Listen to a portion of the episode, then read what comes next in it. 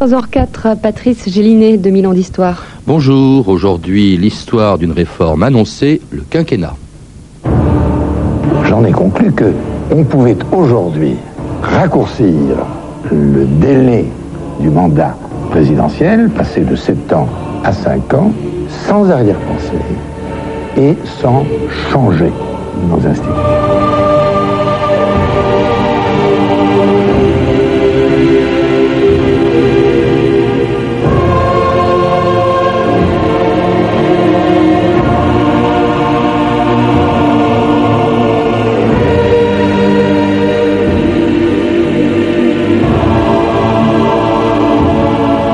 2000 ans d'histoire.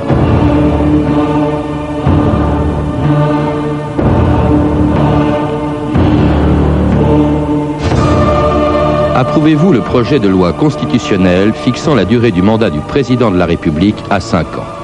Il aura fallu 27 ans pour que cette question soit posée dimanche prochain aux Français. 27 ans d'hésitation, d'arrière-pensée et d'une bonne dose d'hypocrisie pendant lesquels la classe politique, toutes tendances confondues, a proposé puis reporté indéfiniment une réforme voulue pourtant par presque tous les candidats à la présidence de la République depuis 1974. Il est vrai que sept ans, c'est toujours trop long quand on est dans l'opposition et trop court quand on est à l'Élysée. C'est une des raisons pour lesquelles il a fallu attendre si longtemps pour que le 5 juin dernier, Jacques Chirac propose la réduction du mandat d'un chef de l'État dont le général de Gaulle faisait en 1958 la clé de voûte de la toute nouvelle Ve République. Ce qui dans les pouvoirs publics est aujourd'hui primordial. C'est leur efficacité et leur continuité qu'il existe au-dessus des querelles politiques, qu'il existe un arbitre national qui ait le droit de recourir au jugement du peuple souverain qui soit chargé d'assurer le fonctionnement régulier des institutions et qui réponde en cas d'extrême péril de l'indépendance, de l'intégrité, de l'honneur de la France et du salut de la République. Olivier Duhamel, bonjour. Bonjour. Alors on vient d'entendre le général de Gaulle en 58 présenter aux Français ce qui est notre constitution depuis 42 ans.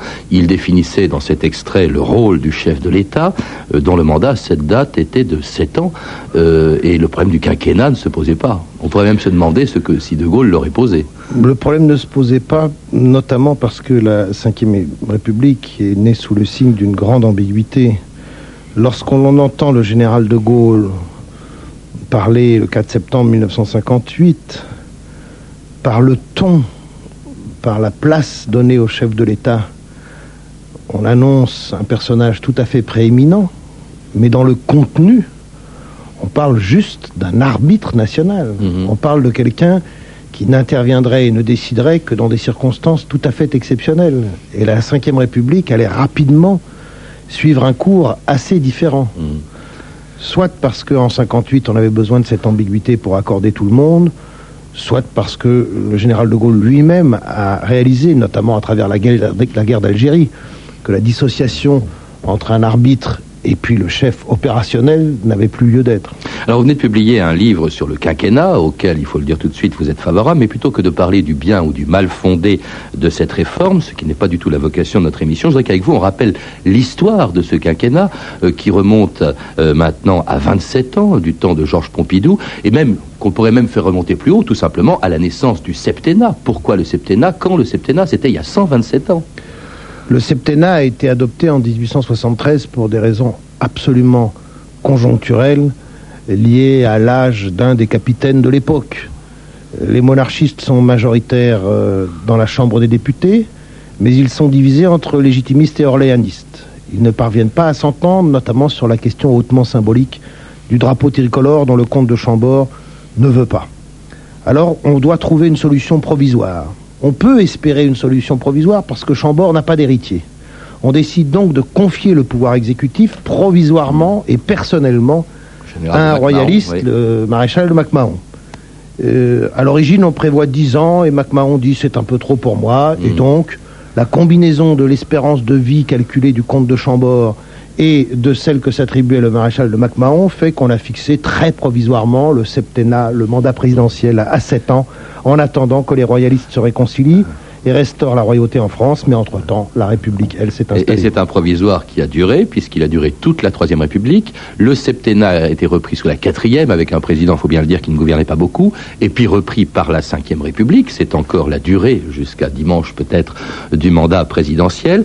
Euh, et, euh, mais le projet de réduire cette durée, euh, elle date, il date de, euh, du début des années 70 en fait.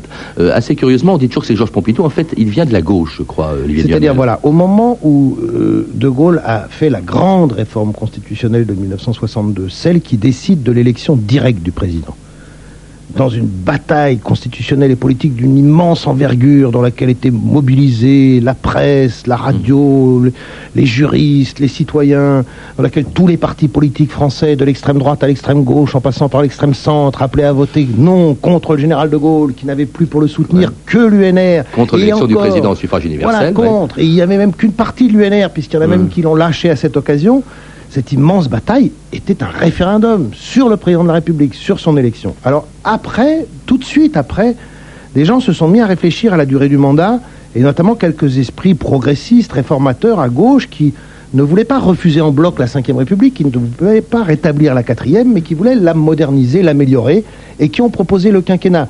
Le quinquennat sort des propositions du club Jean Moulin euh, au début des années 60. Le quinquennat est prôné par Gaston Defer, un temps candidat à la présidence de la République en 1964. Et puis alors, comme vous dites, Ensuite, il revient officiellement dans les programmes politiques, dans le programme du Parti Socialiste en 1971. Et le programme commun de gouvernement. Et dans le programme commun de gouvernement, les, communistes ont avalé le quinquennat Alors, euh, en 1972. Alors cela dit, ils ne sont pas au pouvoir. Ils ne sont pas au pouvoir, mais c'est assez curieusement donc le président de la République de l'époque, Georges Pompidou, qui effectivement envisage, propose une réduction du mandat présidentiel en 1973. Écoutez-le expliquer une des raisons de son choix au micro de Georges Suffert. Je me suis dit qu'une raison de déséquilibre existait dans la différence de la longueur des mandats entre le mandat du président de la République et le mandat des députés. Je me suis donc dit, dans une assemblée un peu difficile, on trouverait certainement des parlementaires, et peut-être nombreux, pour dire au président de la République, vous êtes élu pour sept ans, au suffrage universel, c'est vrai, mais enfin tous les sept ans, alors que nous, nous nous soumettons au suffrage populaire tous les cinq ans, par conséquent, nous sommes plus près du peuple que vous, et par conséquent, c'est nous qui sommes les porteurs de la volonté du pays. Et j'ai pensé qu'en mettant les deux mandats sur le même plan au point de vue de la durée, on supprimait cet argument. Alors faire coïncider, Olivier Duhamel, les mandats de député et du président, est-ce que c'est la seule raison de Georges Pompidou? Il y en avait sûrement d'autres. Il y a toujours des arrière-pensées hein, C'est compliqué, hein, parce que Pompidou veut que la durée soit la même, mais il ne souhaite pas à l'époque que les, élections soient conjointes. Hein. Mmh. Donc c'est une différence. Je crois que on, touche là la, raison de fond pour Pompidou, c'est-à-dire que il perçoit que sept ans est une durée pour un responsable politique doté de pouvoir réel trop longue par rapport aux, exigences démocratiques habituelles. Il faut, rappeler à Olivier Duhamel que 73, il est déjà atteint par la maladie, il le sait, et qu'il mourra d'ailleurs quelques mois plus tard. C'est peut-être aussi une des raisons. Il va mourir en avril 1964. Euh, honnêtement, on ne peut pas répondre à votre question. On ne sait pas à ce moment-là quelle conscience Pompidou, a, quelle espérance de vie Pompidou s'accordait en quelque sorte. C'est difficile de, mettre un, rapport direct avec cela parce que probablement qu'il espérait pouvoir être guéri. C'est indémontrable. Je crois que très profondément, il est attaché à la Ve République et il est attaché au rôle directeur du président de la République. Et finalement, les fondateurs de la Ve République et les premiers adeptes de la Ve République ils ont beaucoup craint qu'après le général de Gaulle, la puissance de l'institution présidentielle disparaisse. C'est la raison pour laquelle de Gaulle en 62 a voulu l'élection directe. Il l'a dit dans un discours mémorable aux Français où il explique que pour lui, ça n'a aucune importance, mais qu'après lui, il faut forcer ses successeurs à être à la hauteur. Et Pompidou se dit, le président sera pleinement un chef politique s'il est élu pour 5 ans, sinon il y a trop de risques si c'est trop long. En tout cas, ce projet de quinquennat fait couler beaucoup d'encre dans les journaux de l'époque, passé en revue par Stéphanie Duncan. Dans la torpeur qui suit les élections législatives de mars 1973, élections qui confortent les gaullistes au pouvoir, l'annonce par Georges Pompidou d'un projet de réduction, donc à 5 ans du mandat présidentiel, est plutôt bien accueillie. Les parlementaires qui se plaignaient de voir s'encalminer la vie politique et qui soupiraient après des débats d'idées vont peut-être retrouver une humeur un peu moins morose, se réjouit Pierre Thibon dans le Figaro. Dans le Nouveau Journal, un journal de droite qui a disparu maintenant, Gérard Badel reconnaît que ce projet n'a rien de révolutionnaire et n'est guère de nature à passionner le public. Et c'est sans doute, dit-il, une des raisons qui amène M. Pompidou à soumettre cette réforme au seul vote des assemblées réunies en congrès et non à un référendum. Mais Gérard Badel voit dans ce projet de quinquennat une mesure de bon sens, dit-il, sur laquelle tous les partis sont d'accord. Ça, c'est ce qu'il dit. Il rappelle une phrase du gaulliste Alexandre Sanguinetti, qui en 1969 avait fait une proposition de loi en ce sens. La charge du pouvoir est politiquement et psychologiquement trop lourde à assumer pendant sept ans. C'est ce que vous disiez. Voilà, et pourtant non, tout le monde n'est pas d'accord, contrairement à ce que disait euh, Gérard Badel, pour des raisons diffé- différentes d'ailleurs. Par exemple, l'ancien ministre de De Gaulle, Jean-Marcel Jeannet. Un mandat de cinq ans, explique-t-il dans Le Monde, est insuffisant pour que le président puisse jouer avec expérience et sérénité les rôles de mentor, d'arbitre, de garant et du suprême recours qui seraient les siens pour qu'il se situe au-dessus des partis et des remous de la vie politique. Alors définitivement contre aussi l'humanité qui titre avec la résolution du comité central du Parti communiste non au renforcement du pouvoir personnel et qui ajoute aggraver le caractère autoritaire du régime actuel, laminer le rôle du Parlement, tels sont les buts du projet de loi constitutionnel de Pompidou. En autre position, celle de la gauche non communiste, dans le monde, par exemple, Roger Gérard Schwarzenberg est d'accord pour le quinquennat, mais il ne doit être qu'une première étape dans la révision de la Constitution. Aujourd'hui, dit-il, le chef de l'État ne peut plus être ce monarque lointain absorbé dans sa solitude. Bref, il s'agit de passer d'un roi à un président avec en face de lui un parlement véritable. La Ve République doit être autre chose qu'une démocratie quinquennale. C'est étonnant, euh, Olivier Duhamel. On se croirait aujourd'hui, en lisant cette presse de 73, hein, d'il y a 27 ans. Il y a beaucoup de points communs. Il y a notamment euh, l'hostilité de fond, finalement, des communistes à la Ve République, qui s'est Mhm. atténuée, mais qui est quand même leur culture de base. Il y a la résistance de quelques euh, gauliens, plus que gaullistes, je Mhm. devrais dire, qui pensent que le septennat est un élément essentiel de la spécificité de la fonction à présidentielle. Euh, Jean-Marcel Jeannet, qui est toujours contre, hein, qui est toujours euh, Jeannet, pour voter qui, non. oui. euh, qui est, qui est Mhm. toujours contre, même s'il reconnaît qu'il y a un problème Mhm. dans le non-exercice de la responsabilité par le président. Et donc, il y a une grande permanence. Peut-être que le changement, c'est qu'il n'y a plus euh, des propos aussi virulents sur le monarque ou sur le Mhm. pouvoir euh, Oui. personnel, ce qui se comprend euh, après plusieurs expériences de cohabitation. Alors pourquoi est-ce que ce projet a échoué? Le président le voulait. euh, il a été voté, il faut le rappeler, par les deux assemblées, mais pas par le Congrès, parce qu'il fallait les trois cinquièmes euh, de, des votes au Congrès, ce qui n'aurait sans doute pas été atteint. Il a été abandonné, ce projet. Je dirais qu'il a échoué pour deux raisons. La première, c'est que d'emblée, Georges Pompidou n'a pas voulu du référendum. Et il n'a pas voulu du référendum principalement à cause du mauvais souvenir qu'il avait euh, du référendum d'avril 1972 sur euh, l'élargissement de l'Europe, où il y avait eu une abstention relativement importante. Et donc, et- écartant la voie du référendum, il se, prouve- il se privait de la vraie possibilité d'aboutir, c'était de donner la parole aux Français eux-mêmes. La deuxième raison est tout à fait conjoncturelle, c'est parce qu'en octobre, euh, la guerre du Kippour a éclaté au Proche-Orient et qu'un certain nombre de membres de la majorité parlementaire de l'époque, mécontents de la politique qu'ils trouvaient trop pro-arabe de Georges Pompidou et du gouvernement, pour le sanctionner, euh, ne votaient pas la révision. Donc devant ces incertitudes, Georges Pompidou a suspendu et ensuite il n'a plus eu le temps de reprendre l'affaire. En tout cas, sa proposition est donc abandonnée en 1973 au grand désespoir de ses partisans et peut-être même à l'époque de Dalida. Encore des mots, toujours des mots, les mêmes mots. Je ne sais plus comment te dire. Rien que des mots. Mais tu as cette belle histoire d'amour que je ne jamais de Des lire. mots faciles, des mots fragiles, c'était trop beau. Tu es d'hier et de demain, Bien trop beau. de toujours, ma seule vérité. Mais c'est fini, le temps des rêves. Les souvenirs se fanent aussi quand on les oublie. Tu es comme le vent qui fait chanter le violon et emporte au loin le parfum des roses.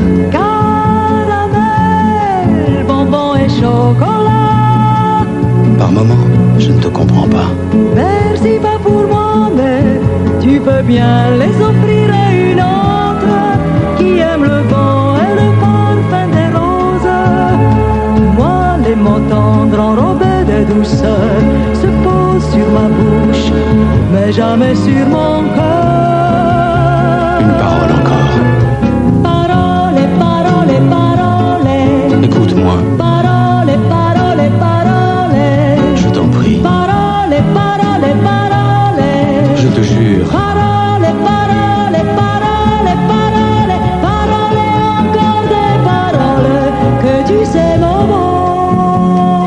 Bien sur France Inter, 2000 ans d'histoire. Aujourd'hui, l'histoire du quinquennat. Et vous venez bien d'entendre Dalida et Alain Delon, Parole, Parole, une chanson qu'on écoutait beaucoup en 73, date de, du- de l'abandon du premier projet de quinquennat, euh, qui d'ailleurs, dont on ne reparlera plus pendant longtemps, Georges Pompidou meurt euh, en 1974, et son successeur, qui était pourtant, je crois, partisan lui aussi du quinquennat, élu à l'Élysée en 74, va y rester sept ans sans toucher du tout à la durée du mandat présidentiel, Valéry Giscard d'Estaing.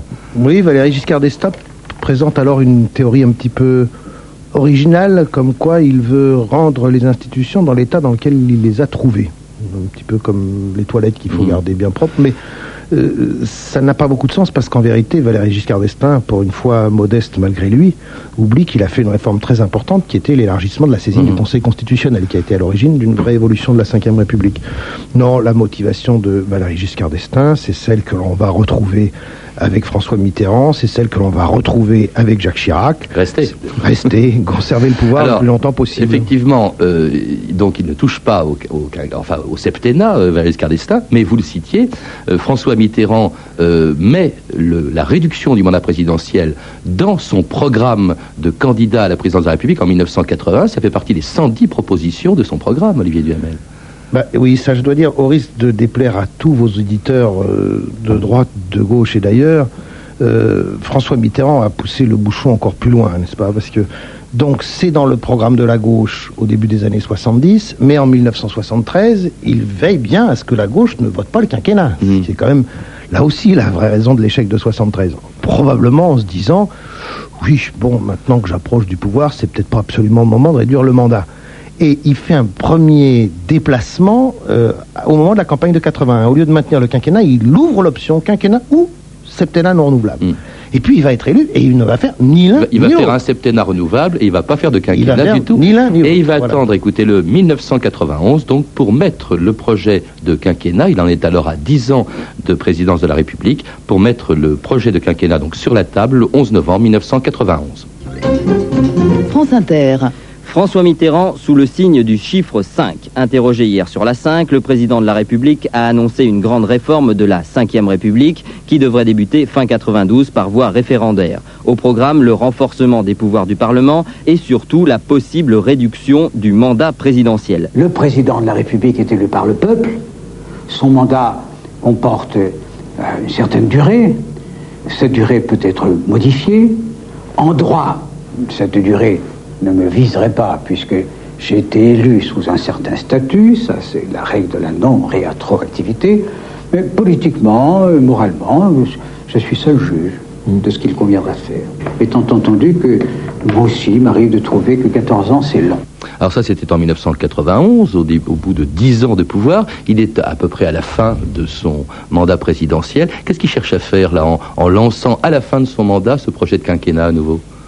Il cherche à rebondir, il cherche à troubler ses adversaires, il cherche à ne pas être accroché au pouvoir pour le pouvoir jusqu'au bout. Et ne pas avoir l'air, parce que euh, je, je lis dans votre livre qu'il aurait dit euh, que, euh, en parlant bien sûr de l'opposition de l'époque, de la droite, je ne leur laisserai pas un seul jour. Oui, c'est d'ailleurs ce qu'il a fait. C'est-à-dire que sur le fond des choses, quand on a entendu ça, nous les partisans du quinquennat, qui existe, vous avez dit que je l'étais, je ne dirais pas un mot en faveur du quinquennat, mais je Ah non, mais dis- c'est pas l'objet, parce que vous n'avez pas de Non, non, contradicteur. pas un mot, pas un mot. On n'a Mais pas à faire peux- campagne dans cette émission. Mais, mais je ne fais pas le Ouais. moins du monde campagne, comme vous notez. Mais je peux vous dire que, en tant que partisan du quinquennat, Mm. j'ai le souvenir très vif d'avoir euh, vu et entendu François Mitterrand sur la 5 à l'époque et de me dire chic, on va avoir le quinquennat. Mm. Parce que c'était quand même ce qu'il nous annonçait. Or, il ne le fera pas. Mm.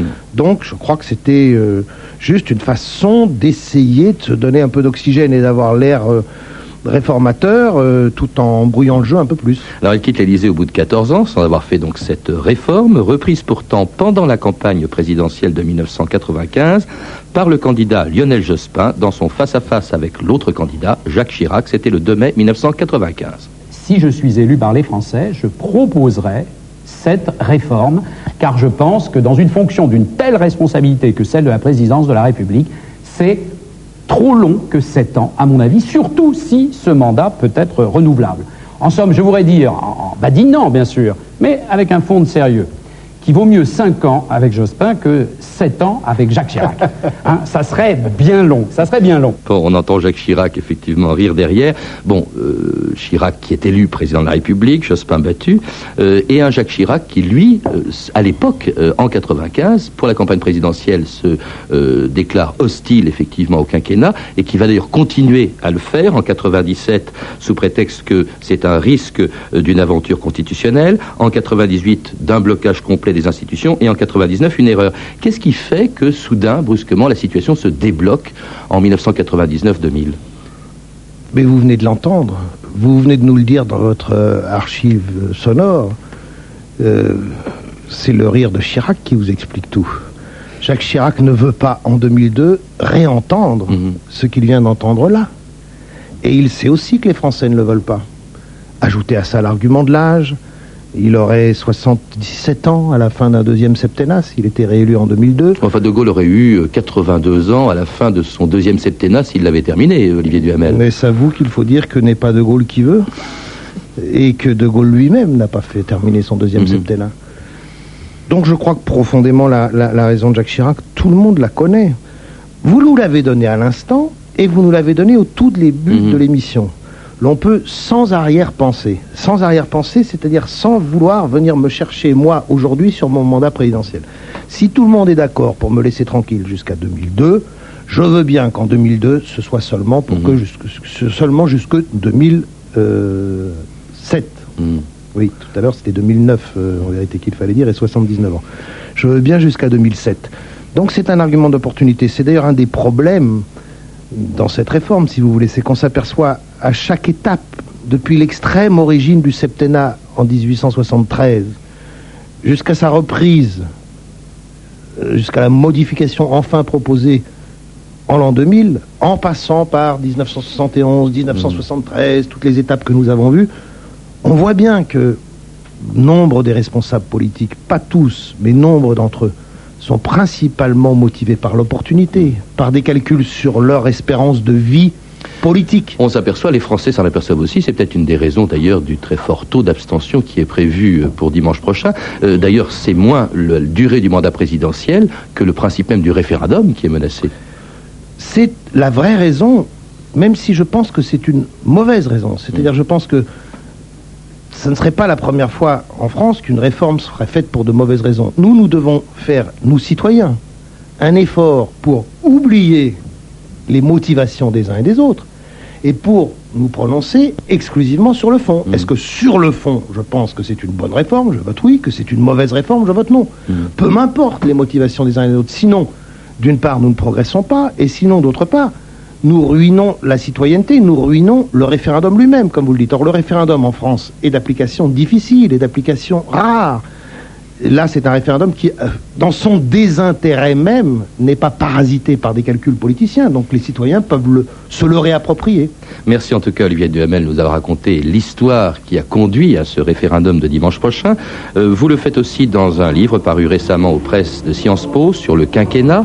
Euh, à lire également parce que dans ce livre vous prononcez en faveur du quinquennat, des livres qui sont plus nuancés voire hostiles euh, au vote de dimanche prochain. Un président peut en cacher un autre de Dominique Chagnolot, publié chez Fayard, et puis chez le même éditeur, Quinquennat ou De Frédéric Rouvillois et Christophe Boutin dans la collection Domino.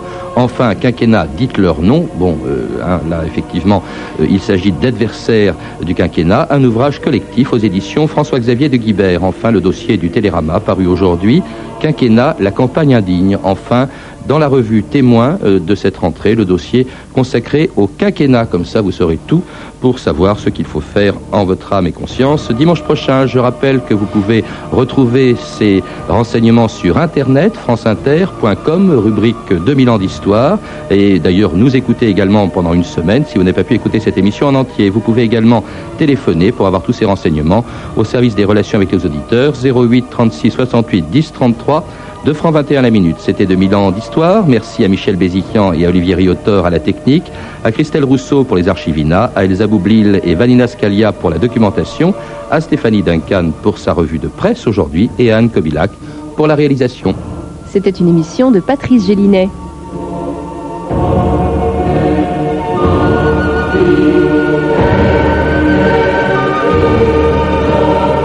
Demain, très loin du quinquennat et du référendum, nous serons au Cambodge, à Angkor, à l'époque où elle était encore la capitale d'un empire. Mais tout de suite, l'impératrice de vos après-midi, à 14h30 sur France Inter. Chris. Vous êtes toujours aussi éblouissant, Patrice.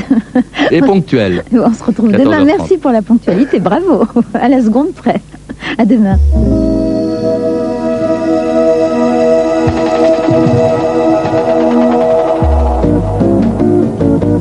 Portrait sensible, c'est chaque jour le portrait de quelqu'un de célèbre dans son immeuble, dans sa rue, dans sa ville ou plus loin.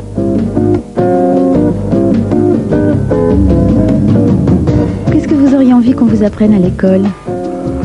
À, à chanter et à jouer la guitare. À quoi servez-vous? Ah, j'essaie de servir aux autres. Aimeriez-vous mener une double vie? C'est déjà fait. Êtes-vous célèbre? Ça dépend de l'endroit. Ah oui? Eh oui. Eh oui. Double vie, célèbre là-bas et pas ici, parce qu'en Russie, Jean-Michel Chevray est une star de la chanson française. Invité régulièrement, accueilli comme un prince, il participe au plus grand festival de chansons. Mais en France, il reste inconnu et continue à exercer sa profession de professeur de maths dans un collège à Melun. Portrait sensible, aujourd'hui Jean-Michel Chevry.